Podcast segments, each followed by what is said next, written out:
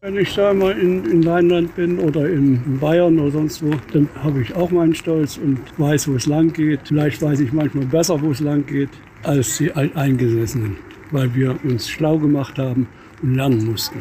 Wir sind immer noch Ossis und es wird auch eine Weile dauern wahrscheinlich. Worum hat sich Deutschland gekümmert? Darum, dass dieser Landesteil, der 40 Jahre ein sozialistisches Experiment erlebt hat, aufgebaut wird.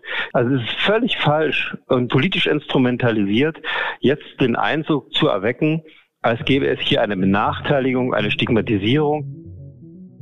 Ein ostdeutscher Bürger und ein ostdeutscher Ministerpräsident. Da scheint irgendwas nicht ganz zu stimmen. Da sind die Meinungen nicht deckungsgleich über das, was Ostdeutschsein zu Beginn des Jahres 2022 bedeutet. Das ist das Thema des heutigen FAZ-Podcasts für Deutschland, der natürlich unter dem Eindruck der teils gewalttätigen Proteste in Sachsen gegen die Corona-Schutzmaßnahmen steht. Aber eben auch mit der Befürchtung umgehen muss, dass sich nach der pauschalen Stigmatisierung des Ostens als rechts 2015 jetzt eine neue pauschale Idee in den Köpfen festsetzt. Die im Osten sind alles Corona-Leugner, die glauben nicht an die Wissenschaft, die sind per se gegen den Staat. Ist das so? Welche alten Wunden brechen gerade wieder auf? Wie kann man sie heilen? Darüber spreche ich gleich mit dem sächsischen Ministerpräsidenten und potenziellen CDU-Vize Michael Kretschmer, der eine Menge zu sagen hat zum Thema Ost und in den Dreck ziehen, aber auch zum Thema Russland, Corona-Proteste und der Zukunft des gesamtdeutschen Konservativismus. Der junge Görlitzer Schriftsteller Lukas Rietschel hat andere Schwerpunkte. Er sieht die Konfliktlinie eher zwischen Provinz und Hauptstadt und berichtet davon, dass die Kategorie Ost, die in älteren Generationen nur ein Schimpfwort oder eine Witzvokabel war, von jüngeren Generationen jetzt wieder mit Stolz getragen wird. Aus Trotz? Aus Ohnmacht? Das wollen wir wissen. Mein Name ist Simon Strauß. Heute ist Montag, der 10. Januar und ich freue mich sehr, dass Sie dabei sind. Mein Name ist Dr. Tillmann Rümenapf, niedergelassener Kinder- und Jugendarzt hier im Ennepe-Ruhr-Kreis. Die Einführung der Telematik sehe ich durchaus als Chance, aber aktuell fällt das System oft aus und es gibt viel zu wenig technischen Support. Dafür geht eine Menge Zeit drauf, in der ich die Kinder nicht genügend betreuen kann. Das muss sich ändern. Die besondere Nähe der niedergelassenen Haus- und Fachärzte ist in Gefahr. Was die Gesundheitspolitik jetzt dringend ändern muss, erfahren Sie auf rettetdiepraxen.de. Bevor wir die politische Führungspersönlichkeit zu Wort kommen lassen, hören wir noch einmal in die Bevölkerung hinein. Mein Kollege Kevin Hanschke war für uns am Erfurter Hauptbahnhof unterwegs und hat ein paar ganz unterschiedliche Stimmen zum Thema Was bedeutet Ost eingeholt. Wenn man natürlich tiefer blickt, sieht man, dass dieser Begriff leider immer noch da ist und auch in den jüngeren Generationen noch genau dasselbe bedeutet und vor allem meistens auch mit Negativem assoziiert wird. Im Westen habe ich sehr oft die Wahrnehmung bekommen, wie können Dinge gelingen und im Osten mal, wie können Dinge nicht gelingen. Und da ist man, ich sag mal, im Osten teilweise mit einem Schnaps Wehleidigkeit mehr dabei und der Westen ist eher so Aufbruch nach vorne. Der Osten ist super misstrauisch. Es hat eine Herzlichkeit, aber ohne so eine Service-Mentalität. Die Leute im Westen, die ich kenne persönlich, sind aufgeschlossene, lebensbejahende und das Gegenteil ist hier der Fall. Also nicht bei allen Menschen, aber bei vielen. Das ist sehr auffällig. Ich glaube, ich finde es ganz schlimm, wenn es dann extra immer noch so, das sind die alten und das sind die neuen Bundesländer. Deswegen verbinde ich damit gar nicht separat irgendwie. Ich finde schon, dass es besser wäre, wenn es irgendwann mal so ein Deutschland ist. Der Traum vom einen, vom geeinten Deutschland, jetzt ist er schon seit mehr als 30 Jahren in Erfüllung gegangen, zumindest auf dem Papier. In den Köpfen und Herzen der Menschen sieht es anders aus. Wie reagiert die Politik darauf? Was fängt sie an mit den Gefühlen ihrer Bürgerinnen und Bürger? Ich bin jetzt verbunden mit Michael Kretschmer, dem Ministerpräsidenten des Freistaates Sachsen. Herr Kretschmer, Sie sind 1975 in Görlitz geboren. Mit 14 Jahren haben Sie dort die Friedensgebete miterlebt und nach einer Ausbildung zum Büro-Informationselektroniker haben Sie in Dresden Wirtschaftsingenieurswesen studiert. 1994 waren Sie Stadtrat in Görlitz. Später gehörten Sie als CDU-Abgeordneter dem Deutschen Bundestag an. 2017 wurden Sie Ministerpräsident. Was bedeutet es für Sie, wenn Sie heute zu Beginn des Jahres 2022 über jemanden sagen, der kommt aus dem Osten? Naja, es ist natürlich schon mehr als eine Himmelsrichtung. Es hat schon was mit äh, Erfahrung zu tun und mit äh, Prägung. Es ist bei mir immer noch auch die Frage, äh, nicht nur der deutsche Osten, sondern eben auch der osteuropäische Raum mit Polen, mit Tschechien äh, bis in die Ukraine, irgendwie diese gemeinsame Verbindung.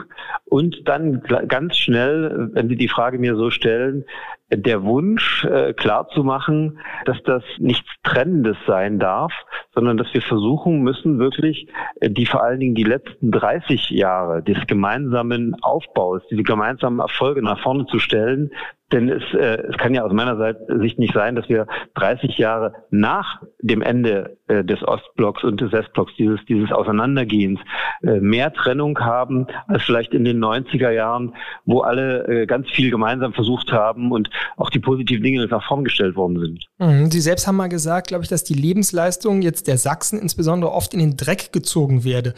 Wer tut das und warum aus Ihrer Sicht? Naja, in den Dreck will ich das nicht äh, sagen, aber es ist schon so, dass wir eine Diskussion haben, die in den 90er Jahren davon geprägt war, dass äh, die Menschen, äh, die in der DDR gelebt haben, das Subjekt der Veränderung waren. Sie haben das herbeigeführt. Sie haben die Dinge bewegt. Sie haben sich auch als solches gesehen. Und heute habe ich das Gefühl, dass sehr viel gesprochen wird als die Menschen in den neuen Ländern als Objekt, mit denen etwas passiert. Das ist grundlegend falsch.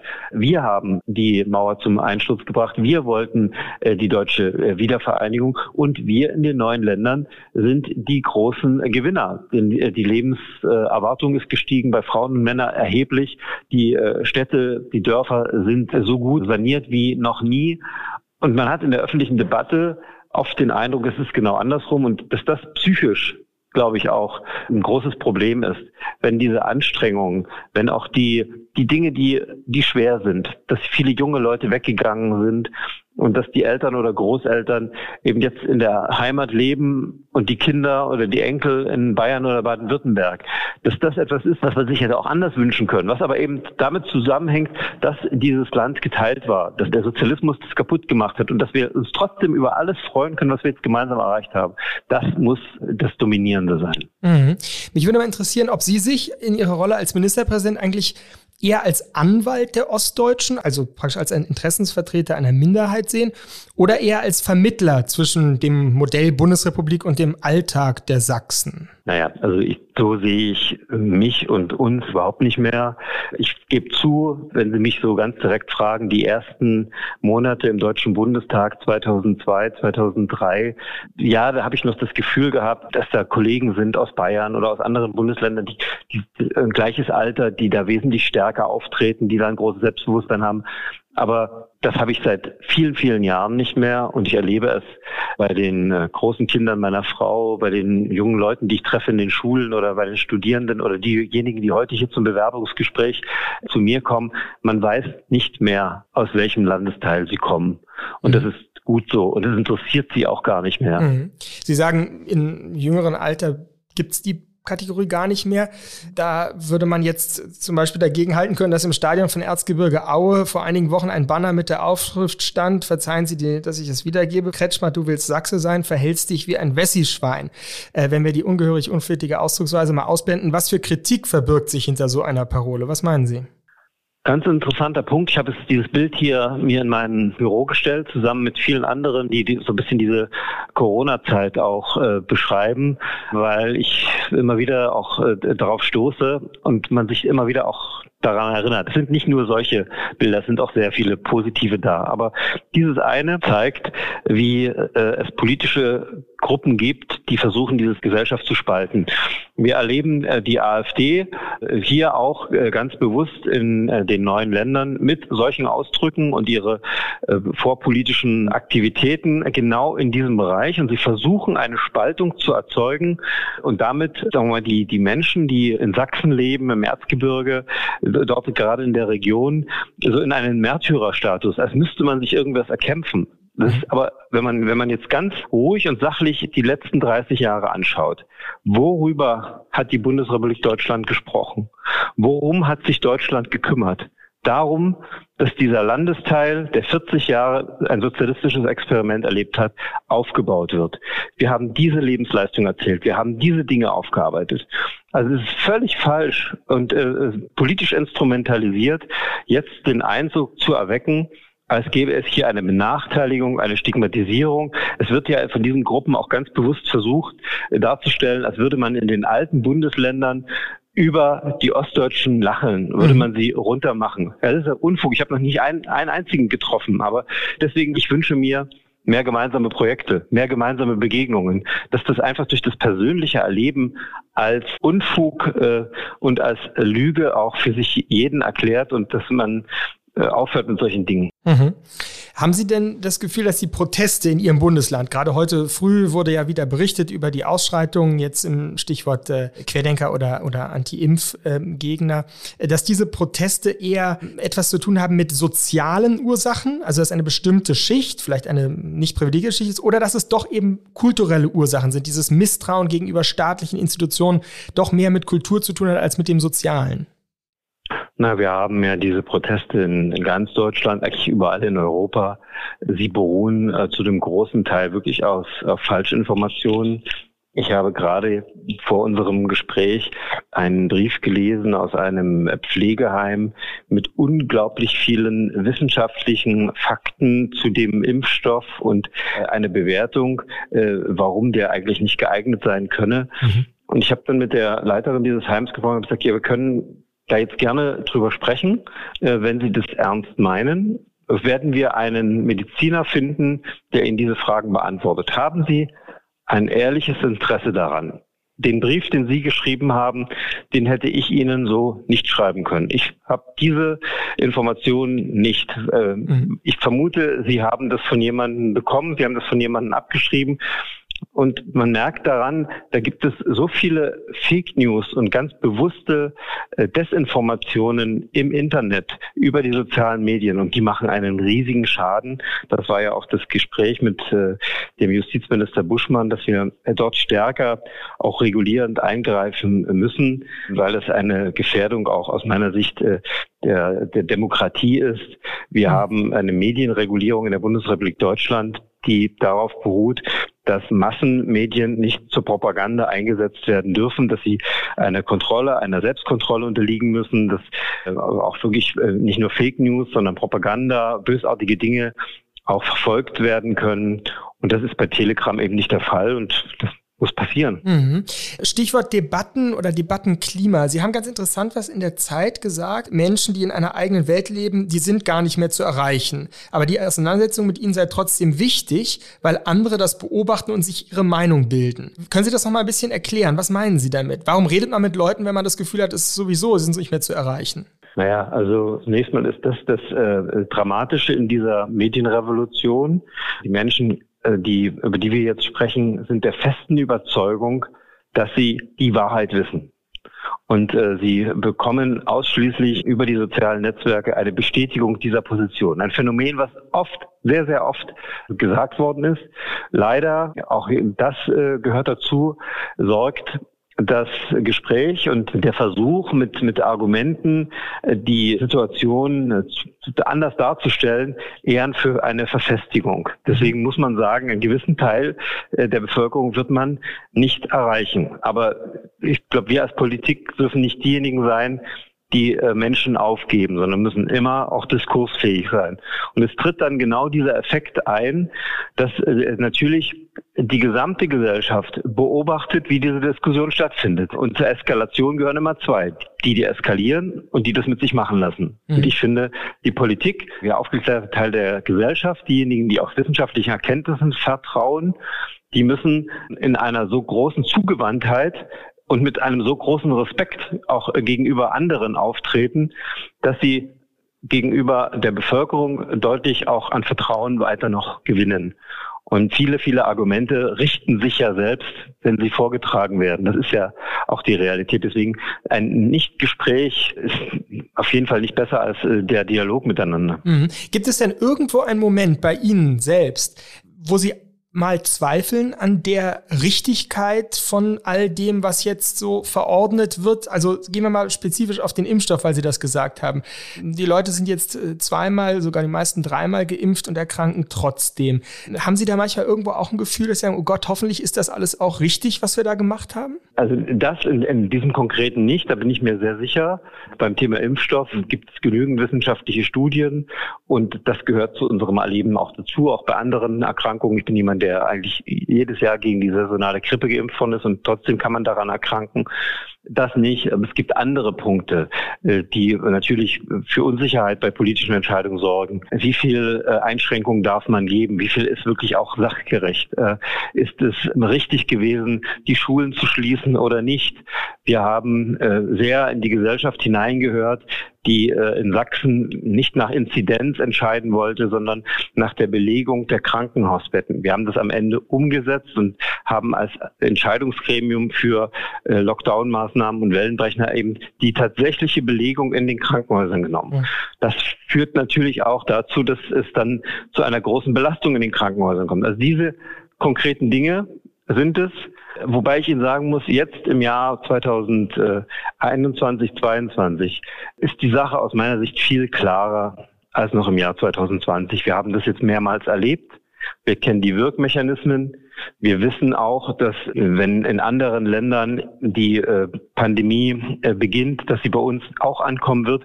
Also viele der Fragen sind einfach jetzt nicht mehr zu stellen aus meiner Sicht und viele der Demonstrationen sind auch nicht zu rechtfertigen. Natürlich ein Gastronom, der geschlossen hat, ein Fitnessstudio, was geschlossen hat, eine Kosmetikerin, hat alles recht und kann man auch verstehen, dass sie sich artikuliert und sagt, ich fühle mich hier getroffen. Aber die Tatsache, dass die Krankenhäuser überlastet sind, dass Menschen sterben und dass man äh, diese Schutzmaßnahmen ergreift, damit sie eben nicht sterben, das ist doch ein so hohes, auch ethisch und moralisches Gut, äh, dass man dagegen äh, zumindest nicht als nicht unmittelbar Betroffener jetzt äh, demonstrieren kann. Ich hätte Verständnis, wenn die Menschen auf die Straße gehen würden und sagen, wir brauchen mehr Impfstoff, wir brauchen mehr Medikamente. Das wären Gründe, aber, aber nicht gegen Schutzmaßnahmen, die ganz klar Menschenleben retten. Mhm. Sie haben vorhin am Anfang unseres Gesprächs bei dem Begriff Ost ähm, auch darauf hingewiesen, dass es für Sie eben nicht nur Ostdeutschland ist, sondern dass der Begriff weiter ist und äh, Länder wie Polen mit einschließt, aber eben vielleicht auch äh, sogar Russland. Deswegen will ich Sie dazu mal fragen. Sie wissen das, da haben Sie ja immer wieder äh, eine für gewisse Irritation, gerade auch würde ich denken, bei westlichen oder altwestlichen Beobachtern gesorgt, dass Sie da doch eine relativ äh, sympathische Linie zu dem Land ziehen. Hat sich Ihr Blick auf Russland, insbesondere auf äh, Wladimir Putin, in den letzten Jahren eigentlich verändert? Also zunächst mal habe ich eine positive Grundhaltung zu Russland und zu der russischen Kultur. Zweite ist, wir haben natürlich auch hier das Phänomen des selektiven Hören und, äh, und Sehens. Ich bin da mit meiner Kritik, was die Situation der Demokratie, der Menschenrechte in Russland angeht, ganz klar.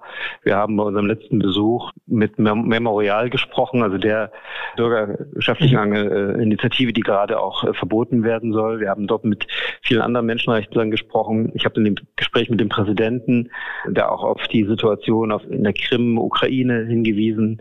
Das äh, findet alles statt, soll nicht, äh, soll zum Teil nicht gesehen werden. Worum es mir geht, ist erstens, mit Sanktionen kommen wir nicht weiter. Wir müssen miteinander reden.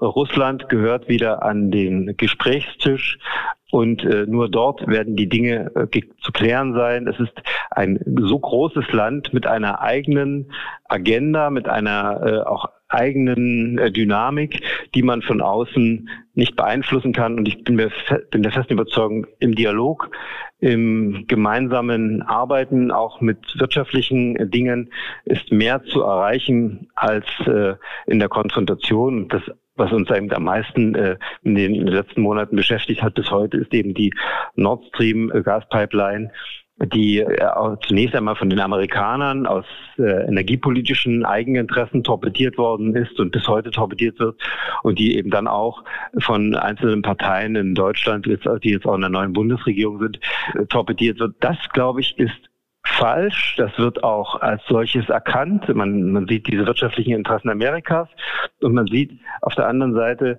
dass wir äh, auch davon abhängig sind von diesen Gaslieferungen. Und das ist uns über die letzten Jahrzehnte gut getan hat, diese gemeinsamen wirtschaftlichen Interessen zu haben, die uns immer wieder gezwungen haben, miteinander zu reden, uns zu begegnen und Konflikte eben auch nicht so zu eskalieren zu lassen, dass das zum Beispiel dann gefährdet wird. Ich ähm, habe zur Kenntnis genommen, dass Sie bei der Debatte um Uwe Tellkamp, den Autor, der ja bei Ihnen in Dresden ansässig ist, äh, sich da schützend vor ihn gestellt haben, nach dessen Kritik an Merkels Flüchtlingspolitik. Haben Sie gesagt, ärgerlich ist die schon wieder beginnende Stigmatisierung. Ist oh, ja. rechtskonservatives Denken, wenn es von einem Schriftsteller stammt, etwas, mit dem Sie sich ernsthafter beschäftigen, als wenn es von einem Politiker, sagen wir mal der AfD, kommt?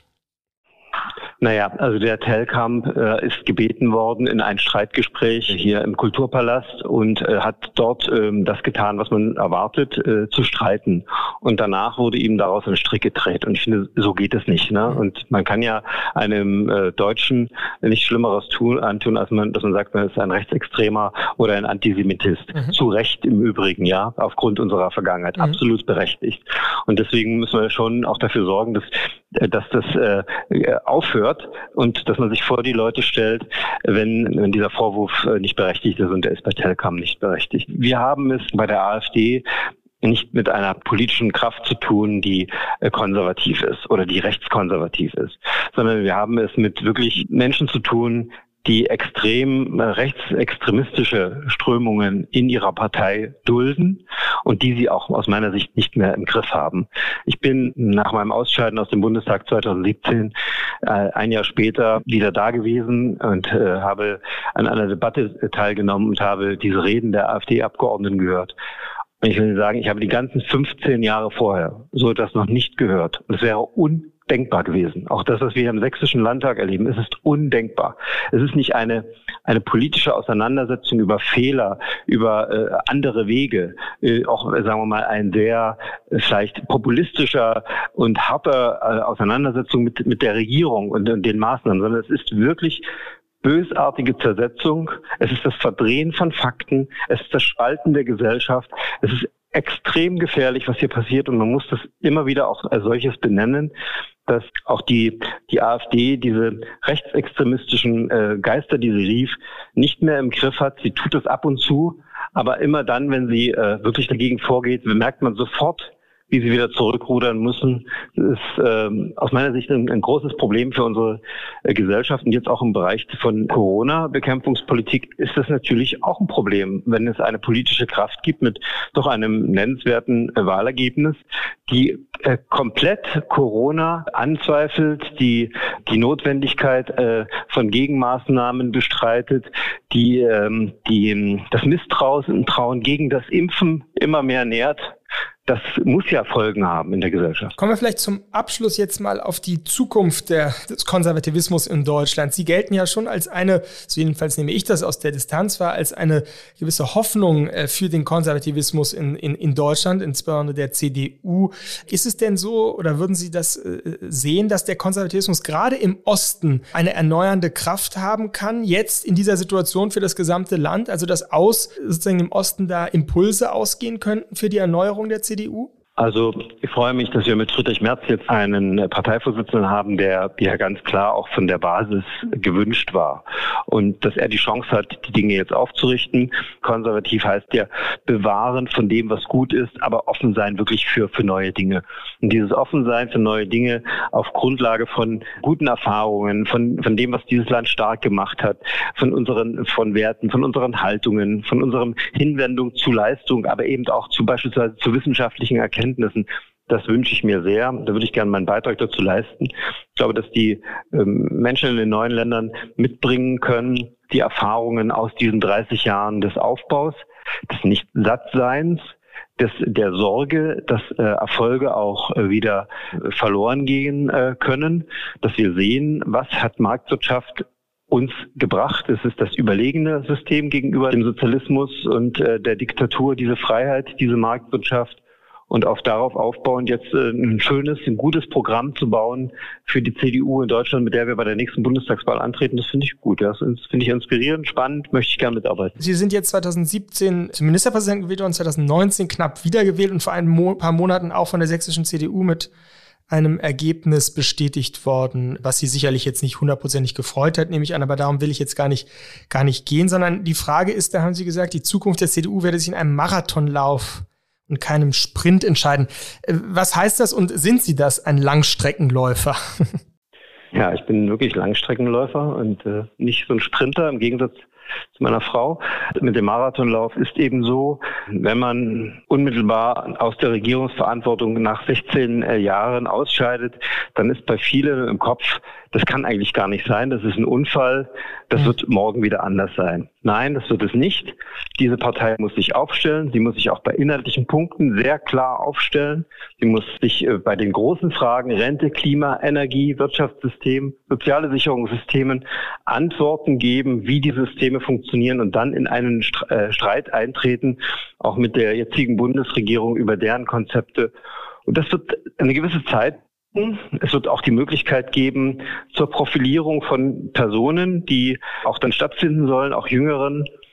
Und deswegen ähm, sollten wir uns jetzt auf diesen Marathonlauf äh, aufmachen. Werden Sie dann ganz vorne mit Friedrich Merz zusammenlaufen, der Sie ja gerne als stellvertretenden CDU-Vorsitzenden hätte? Ja, ich stehe dafür zur Verfügung, will das gerne übernehmen, das äh, dort mit, mit Kraft mit zu vertreten. Herr Kretschmer, ich danke Ihnen sehr für das Gespräch. Gerne.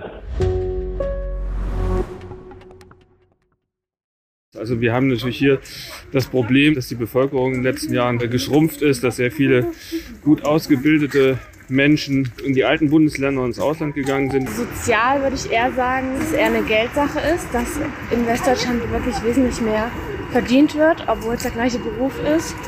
Und kulturell würde ich sagen, gibt es gar nicht so große Unterschiede der Ostbereich kulturell, also ich finde immer noch, dass es wahnsinnig viel hinterher ist. Also man merkt schon noch irgendwie die Unterschiede, dass gerade so im, im Westen einfach viel mehr los ist und der Osten tatsächlich noch so hinterherhinkt, also teilweise 10, 20 Jahre. Abwanderung, Bevölkerungsrückgang, Gehaltsunterschiede. Das sind also nach wie vor die gängigen Negativassoziationen mit dem Osten. Aber wie tickt der Osten kulturell? Ist im Westen wirklich viel mehr los als im Osten? In Görlitz jedenfalls ist was los. Dort lebt und schreibt der junge Schriftsteller Lukas Rietschel, der gerade seinen zweiten vielbeachteten Roman Raumfahrer veröffentlicht hat und mit dem ich jetzt sprechen darf. Lieber Herr Rietschel, Sie gelten ja und sind ein Schriftsteller einer der jüngeren Generationen, die sich in äh, ihren Büchern, ihren Romanen, aber auch Theaterstücken sehr intensiv mit der Frage der ostdeutschen Lebenswelten beschäftigt, die Widerstände, die Konfliktlinien danach zeichnet. Jetzt als am Anfang unseres Gesprächs einfach mal die Frage direkt an Sie. Wäre es Ihnen lieber, wenn es diese Kategorie Ost eigentlich gar nicht mehr gäbe? Eigentlich schon, äh, vor allem weil, weil sie natürlich so wahnsinnig verallgemeinert ist und außer Acht lässt, dass es dann doch mehr Länder sind als, als nur dieses eine große übrig gebliebene. Also so diese Eigenständigkeit wäre mir schon wichtig zu betonen. Gleichzeitig fasst es ja ganz viele Entwicklungen zusammen, die wir beobachten können und die tatsächlich immer noch diese Grenze Ost-West aufmachen. Selbst jetzt über 30 Jahre danach. Also insofern ist es mir dann auch wieder ganz recht, darüber zu sprechen, weil wir uns damit weiter beschäftigen werden müssen. Da kommen wir nicht drum rum. Gibt es denn auch sowas wie einen Stolz, einen heimlichen auf diese Kategorie Ost bei Ihnen?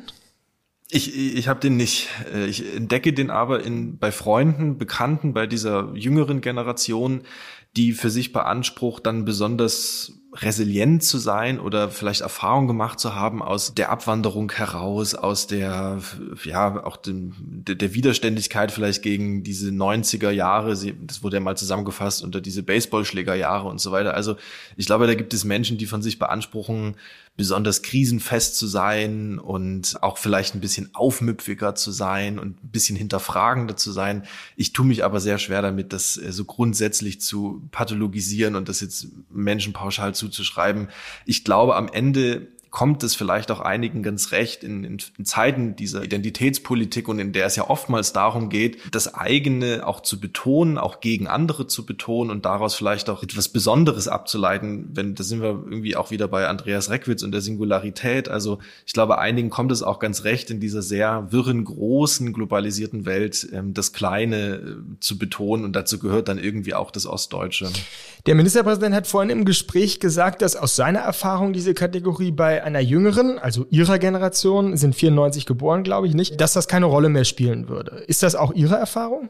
Ich, ich glaube, das ist ganz interessant, weil, weil das äh, referiert auf so einen Generationenkonflikt, der stattfindet. Ich würde sagen, Michael Kretschmer gehört noch zu den Menschen, wie auch meine Eltern und Großeltern, die immer gesagt haben, das darf nicht mehr erkenntlich sein, dieses Ost-West-Ding. Und wir machen uns dadurch eigentlich in, in dem Wiedervereinigungsprozess ähm, nur, nur schwach. Also wir zeigen unsere Schwäche insofern, als der Westen dann kommt und all seine Narrative auf uns äh, anwenden darf und kann. Ähm, insofern war das immer das oberste Ziel zu sagen, bitte nicht erkennbar sein, nicht den Dialekt sprechen, sich also nicht schwach machen. Das ist bei dieser neuen Generation, glaube ich, etwas anderes. Da wird das Sächsische wiederentdeckt, eben auch diese Eigenständigkeit wiederentdeckt. Das ist deswegen paradox, weil die Menschen, die den Wiedervereinigungsprozess aktiv miterlebt haben und eigentlich die Überwindung dieses Ost-West-Denkens haben möchten, jetzt eben auf die stoßen, die diesen Prozess nicht mitgemacht haben, zumindest nicht bewusst mitgemacht haben und die nun aber sich hinstellen und sagen, nee, das ist wichtig, diese Differenz aufzumachen. Das ist zwischen den Generationen total schwer zu vermitteln. Sie haben vorhin interessanterweise das Stichwort Identitätspolitik ja schon gegeben. Wenn Sie jetzt mal daran denken, in Ihrem Bekanntenkreis in Görlitz, wo Sie wohnen und leben und ja auch, glaube ich, ziemlich aktiv sind in der Kulturlandschaft dort, mit jüngeren Leuten zu reden, was bedeutet das dann für die, wenn Sie sagen, wir sind ostdeutsch oder haben eben diese, diese Kategorie für uns entdeckt? Ich glaube, man muss sich da auch immer bewusst machen, dass viele von denen Erfahrungen gemacht haben mit ihrem Ostdeutschsein. Die sind eben oftmals, das war bei mir ja auch nicht anders, in den Westen, sind dort für, für die Ausbildung oder fürs Studium und wurden dann eigentlich dort das erste Mal damit konfrontiert, mit dieser Andersartigkeit und auch mit all diesen Vorurteilen, die bis dahin eigentlich nur die Eltern getroffen haben. Also das sind dann eben die Bananenwitze und diese ganze Minderwertigkeit, die daran geknüpft ist. Neuerdings geht es um das rechte Ostdeutschland oder jetzt auch die, die das Corona-Leugner Ostdeutschland. Also damit ist man jetzt als jüngerer Mensch konfrontiert, so pauschal. Das heißt, das wird ein bisschen auch an einen herangetreten und dann entwickelt man, glaube ich, auch einen Stolz oder auch einen Trotz zu sagen, nee, jetzt, jetzt spreche ich aber auch mit Absicht sächsisch. Jetzt zeige ich euch mal, was das andere ist und dann wird eben bewusst in Hildesheim nach dem Sternburg-Bier im Supermarkt gesucht und auch gefragt und wenn es das nicht gibt, dann äh, wird sich schon mal auch darüber beschwert. Also das ist, glaube ich, auch ein neues Selbstbewusstsein, das nach vorne getragen wird ich kann noch nicht so ganz erkennen, wohin das führt. Da tue ich mich schwer in der Analyse. Ich glaube, das ist jetzt erstmal etwas Neckisches, Spielerisches. Ich habe aber Angst davor, dass eine ja auch nachgeborene westdeutsche Generation das irgendwann aufnehmen könnte und sagt, na gut, dann sind wir aber auch jetzt wieder weiter die Westdeutschen. Also ich glaube, dass so eine Entwicklung selten nur in eine Richtung funktioniert. Kretschmer hat vorhin auch erzählt oder äh, behauptet, sage ich mal, dass es im Ostdeutschland eben häufig so diese Vorstellung gäbe, dass in Westdeutschland Politiker so hinter vorgehaltener Hand über die Ossis lachen würden. Aber das wäre überhaupt nicht der mhm. Fall und das wäre einfach eine Lüge und die müsse man, mit der müsse man aufräumen. Macht er sich damit vielleicht ein bisschen zu einfach? Gibt es nicht wirklich natürlich auch Westdeutsche, gerade auch in jüngerer Generation, die lachen über Ostdeutsche? Ja, natürlich. Und die sich weiterhin lustig darüber machen. Ich meine, Michael Kretschmann muss das sagen. Äh, er darf jetzt nicht den Eindruck vermitteln, dass die westdeutschen Politiker weiterhin sich über die Ossis lustig machen.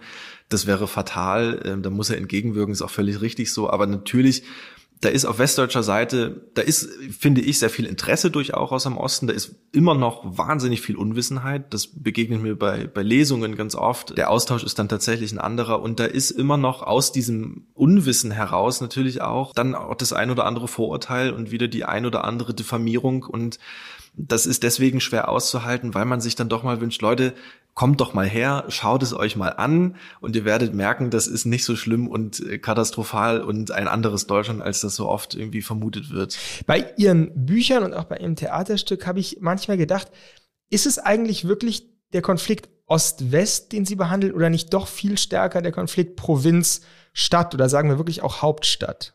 Total. Also ich glaube, das, das ist das, was mich eigentlich interessiert, ist diese der Blick de, de, der Großstadt auf die Provinz, die vermeintliche Provinz und das Kleine, das Schmächtige, das Zurückgebliebene. Das sind, glaube ich, auch, das sind, das sind Konfliktlinien, die haben wir eigentlich seit der Gründerzeit und seit der Industrialisierung verstärkt und jetzt wieder. Und das ist dann eben auch nicht nur ein Ost-West-Konflikt, das ist nicht mal nur ein deutscher oder europäischer Konflikt. Wenn Sie sich anschauen, wie sich Industrienationen westlicher Prägung verändern, wir sehen das in Japan schon, wir sehen das in Südkorea, wo die, die Großstädte das Umland eigentlich auffressen und zurück bleibt so eine eigentlich überalterte Bevölkerung äh, in schwächer werdenden Strukturen. Das ist, was mich beschäftigt, weil dahinter die Frage steht, wie organisieren wir uns dann eigentlich weiter als Gesellschaft? Und das treibt mich mehr um als Ost-West, weil es mich auch ganz persönlich hier in Görlitz betrifft, immer dann, wenn die, die Landeshauptstadt oder die, die Bundeshauptstadt irgendwas meldet und, und dann hier ankommt und auch so ein bisschen wie bei Stille Post, genau, und man weiß ja nicht, was, was passiert jetzt eigentlich am Ende.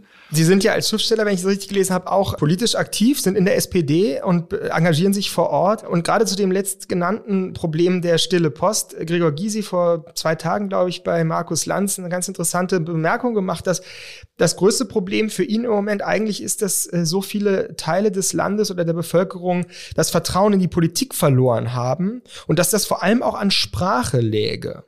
Teilen Sie diesen Eindruck, dass die Sprache der Politik, gerade vielleicht die Sprache der Berliner Politik, nicht ankommt in der Provinz und dass das eigentlich die größten Probleme heraufbeschwört? Na, ich habe eher den Eindruck, wenn wir jetzt auf das Jahr 2014, 15 schauen, da wurde eigentlich seitens einiger Teile der Bevölkerung der Untergang Deutschlands mehrmals schon prognostiziert und kolportiert. Insofern glaube ich, ist es nicht immer nur die Politik, die mit Sprache umgeht, sondern auch die Bevölkerung. Das ist ein Wechselspiel, was wir beobachten können. Und weshalb ich das sage, ist, wir kommen eigentlich ja in den letzten Jahren gar nicht mehr raus aus, aus irgendwelchen Krisenmodi und gefühlt ist Deutschland schon mehrmals untergegangen, spätestens durch die Flüchtlingskrise. Und nach meiner Erfahrung, das, was ich sehe, steht Deutschland noch, die Gesellschaft steht noch, uns geht's eigentlich ganz gut. Ich frage mich dann eher, wie oft kann man eigentlich diesen Untergang prophezeien und immer heraufschwören und auch diese sogenannte Spaltung der Gesellschaft, bis sie dann tatsächlich mal eintritt. Also ich glaube, man kann auch oft den, den Teufel an die Wand malen und irgendwann ist er dann auch da und irgendwann sehen wir ihn dann auch.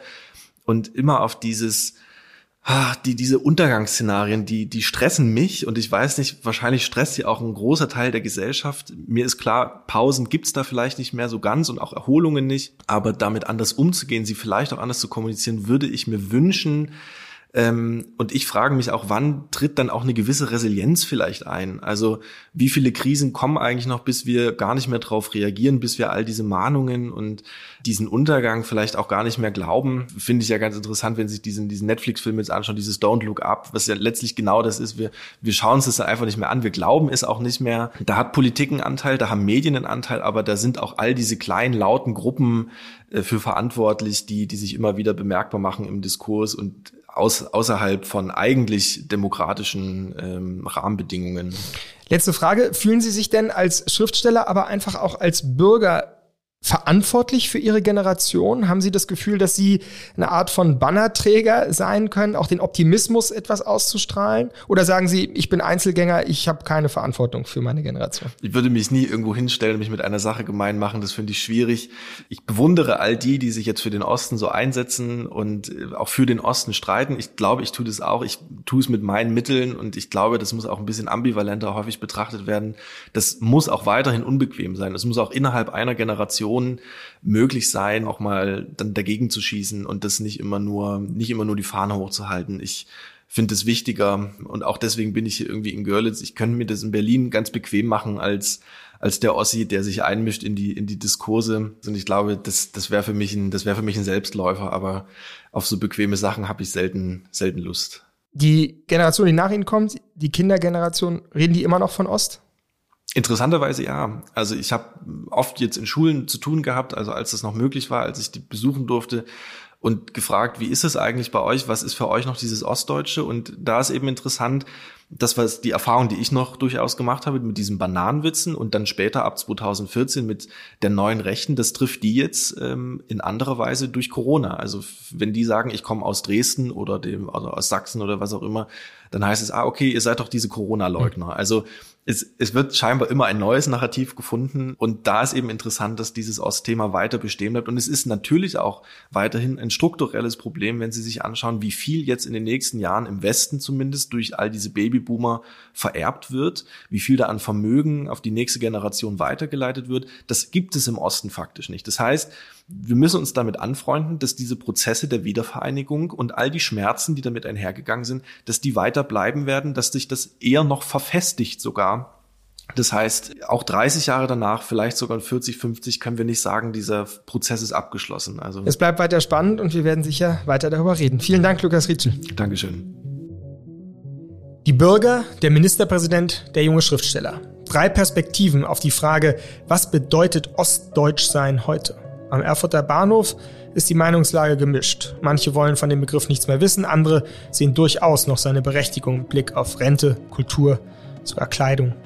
Lukas Rietschel hat in unserem Gespräch die Identitätspolitik ins Feld geführt und betont, dass die Ostkategorie eben auch im Zusammenhang mit der Sehnsucht danach zu sehen ist, sich einer Minderheit zugehörig zu fühlen.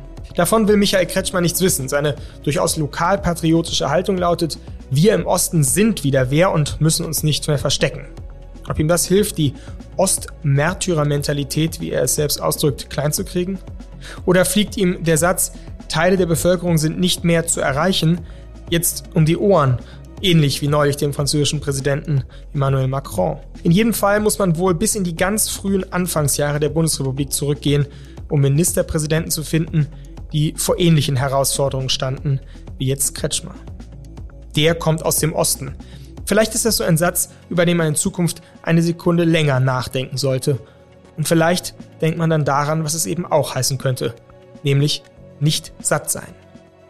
Das war der Podcast für Deutschland. Morgen begrüßt Sie hier wieder mein Kollege Andreas Krobock. Mein Name ist Simon Strauß und ich freue mich sehr, dass Sie dabei waren.